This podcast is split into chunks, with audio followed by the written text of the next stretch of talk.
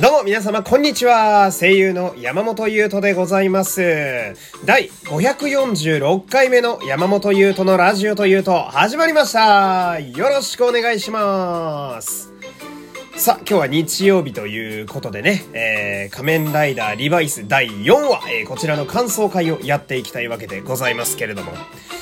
毎週言っているようにですね、このリバイス、リバイス面白い、マジで。リバイス面白いんだよ。マジで面白い。いや、なんかね、その、なんだろう、押し引き絶妙なんですよね、リバイスって。その、だらだらと、その、なんていうの、日常パートを繰り返してるのかなと思いきや、ところどころ不穏な要素が結構入ってたりなんかして。で、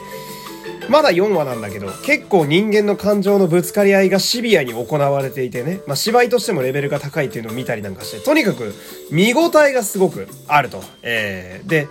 まあ、もうこのままね、もういきなり感想入っていくわけなんだけどさ、その、まあ、この見応えの部分で言うと、リバイスって、なんかいつか言ったような気がするんだけど、結構不穏な要素が入っているという。まあ、これはよく話題に出る部分なんだけど、要は、そこでこう、あれどうなるんだみたいな、こうメリハリをつけて、あの視聴者を逃がさないっていうところが上手だなと俺は思うんだけど、その、今回で言うとさ、えー、リバイスに変身するときに、ドクンって音が鳴るんだよね。あのー、まあ、一輝くんが、変身って言って、ガーンってはめて、ガヒョンってレバーいじったあたりで、ドクンって音が鳴るの。で、今まではさ、あの、オープニングで流れてドクンってなってる時も、えー、変身した時のドクンも、あの、音だけだったんだけど、今回、めっちゃがっつり心臓の心拍音みたいな CG が入ったのね。うん、あの、映像として出てきて、ドクンが異様に強調されてたのよ。うん、なんか、大丈夫かって。その、もうこの時点で俺結構主人公の一輝くんのこと好きだから、なんか、なんか不穏な目にあったら嫌だなとか思ったりなんかして。うん。で、心臓で言うとさ、その、日朝で結構ドクンとかこう心臓グーっていうパターンってやばいのが多くて、思い出すのだと、あの仮面ライダーキバにね、紅音屋っていう史上最高にかっこいい男がいるんだけど、その紅音屋が、あの、終盤でね、家族のために、あの、命を振り絞って、ダークキバっていうやばいライダーに変身するんだけど、その、無理して変身するから、変身するときとかも、うー、うーみたいな感じで変身すんのね。もう、それをちょっと思い出すのよ。今の、あの、リバイスの一輝くんから。うん、もうやばいじゃん。なんか、4話にしてドクンって、え ?10 話で終わんのこの話みたいな。うん、ちょっと大丈夫なのかなって思う点があったりして。で、大丈夫かなで言うと、その、まあ、バイスっていう木村昴さんがやられてる非常に個性的なね、あの悪魔の相方がいますけど、なんかね、まあ、俺の気のせいもちょっとあると思うんだけど、バイスのセリフって、その、まあ、あいつ結構コメディリリーフだから、お茶だけで聞こえるんだけど、なんか、ところどころその、主人公の一気の心情を代弁して喋ってるところがあるような気がするんですよね。うん、なんか、その、要は一気の本音をさ、バイスが代わりに喋ってんじゃねえかなって思う点があって、で、そう考えると、なんか、4話まで結構やばいとこあったぞ、みたいな。うん。その、バイスに対して喋ってるけど、家族に対して言っちゃって空気が気まずくなるみたいなとこは何度かあったけど、その辺もなんか、バイスのせいで本音が出てしまってるみたいな風に見えるし、で、今回のその、大事も愛情が足りねえのかとか言ってたけど、なんかその辺も正直、一気が思ってるっちゃ思ってることだよな、みたいな。うん。なんかこの辺も、一輝くんの心の闇みたいなやつ結構やばくねえかみたいな。日のエイジみたいになってないから大丈夫かなとか思っちゃうわけよ。この辺もやっぱ見逃せないというかさ、追いたくなるようなとこだなと思って。で、一方でさ、なんか、振り切ったところに行くと、あの、ジョージ狩崎ってキャラクターがいますわね。えー、ベルトを作っている戦国龍馬みたいなキャラクターがいるんですけど、今回その、ジョージ狩崎の研究室、まあ多分、家ではないと思う。し、研究室が出てたけど、普通にあの、ブレイバックルとかあってさ、あの、CSM ブレイバックルとか、戦国ドライバーとか、キバットベルトとかあってさ、いやいやいやいやと、その、え、日朝でコンプリートセレクション出てくんの？みたいな。ほんで、棚を見てみると、SH フィギュアーツが飾ってあってさ、もう、どう見ても、その、俺たちぐらいのその、いい大人が持ってるさ、要はオタクのアイテムじゃんっていうのすごい普通に出てきてさ、マジみたいな。え、こんな時代になったの？みたいな。で、ジョージ狩崎って俺今回もすげえなって思うんだけど、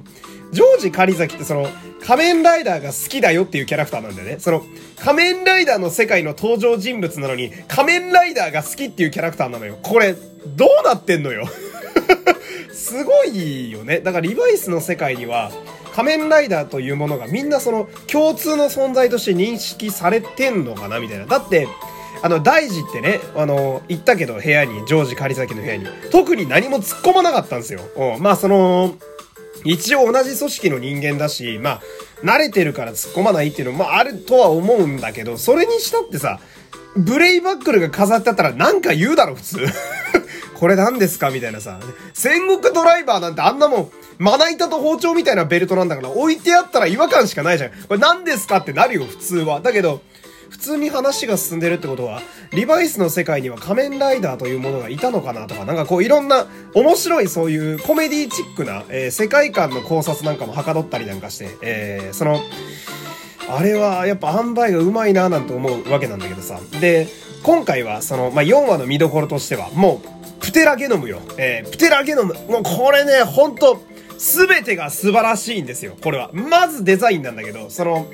なんだろうな。まあ、今回見たように仮面ライダーファイズがモチーフなんだよね、プテラゲノムは。えー、ファイズとプテラノドンがモチーフになってんだけど、さっき言ったジョージ狩崎の趣味かわかんないけど、ファイズの中でもアクセルフォームっていうめっちゃくちゃかっこいいフォームがあるのね。ファイズってもともとかっこいいんだけど、アクセルフォームって際立ってかっこいいフォームがあんのよ。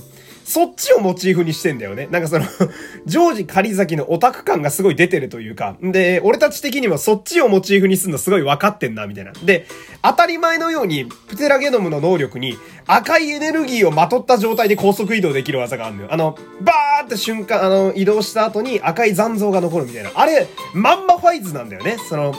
ファイズってフォトンストリームっていうエネルギーをまとって変身するんだけど、あの、早すぎて移動した後に残像が残るのよ。まんまやってて、フテラゲノムが。うん。で、しかも、その、相方、今回で言うとバイス。バイスがバイクに変形する。相方がバイクに変形するも、まんまファイズなのよ。ファイズはその、オートバジンっていうロボットに変形する相方を一緒に戦うっていうのがあって、うん。まんまだなって思ったし。で、しかも、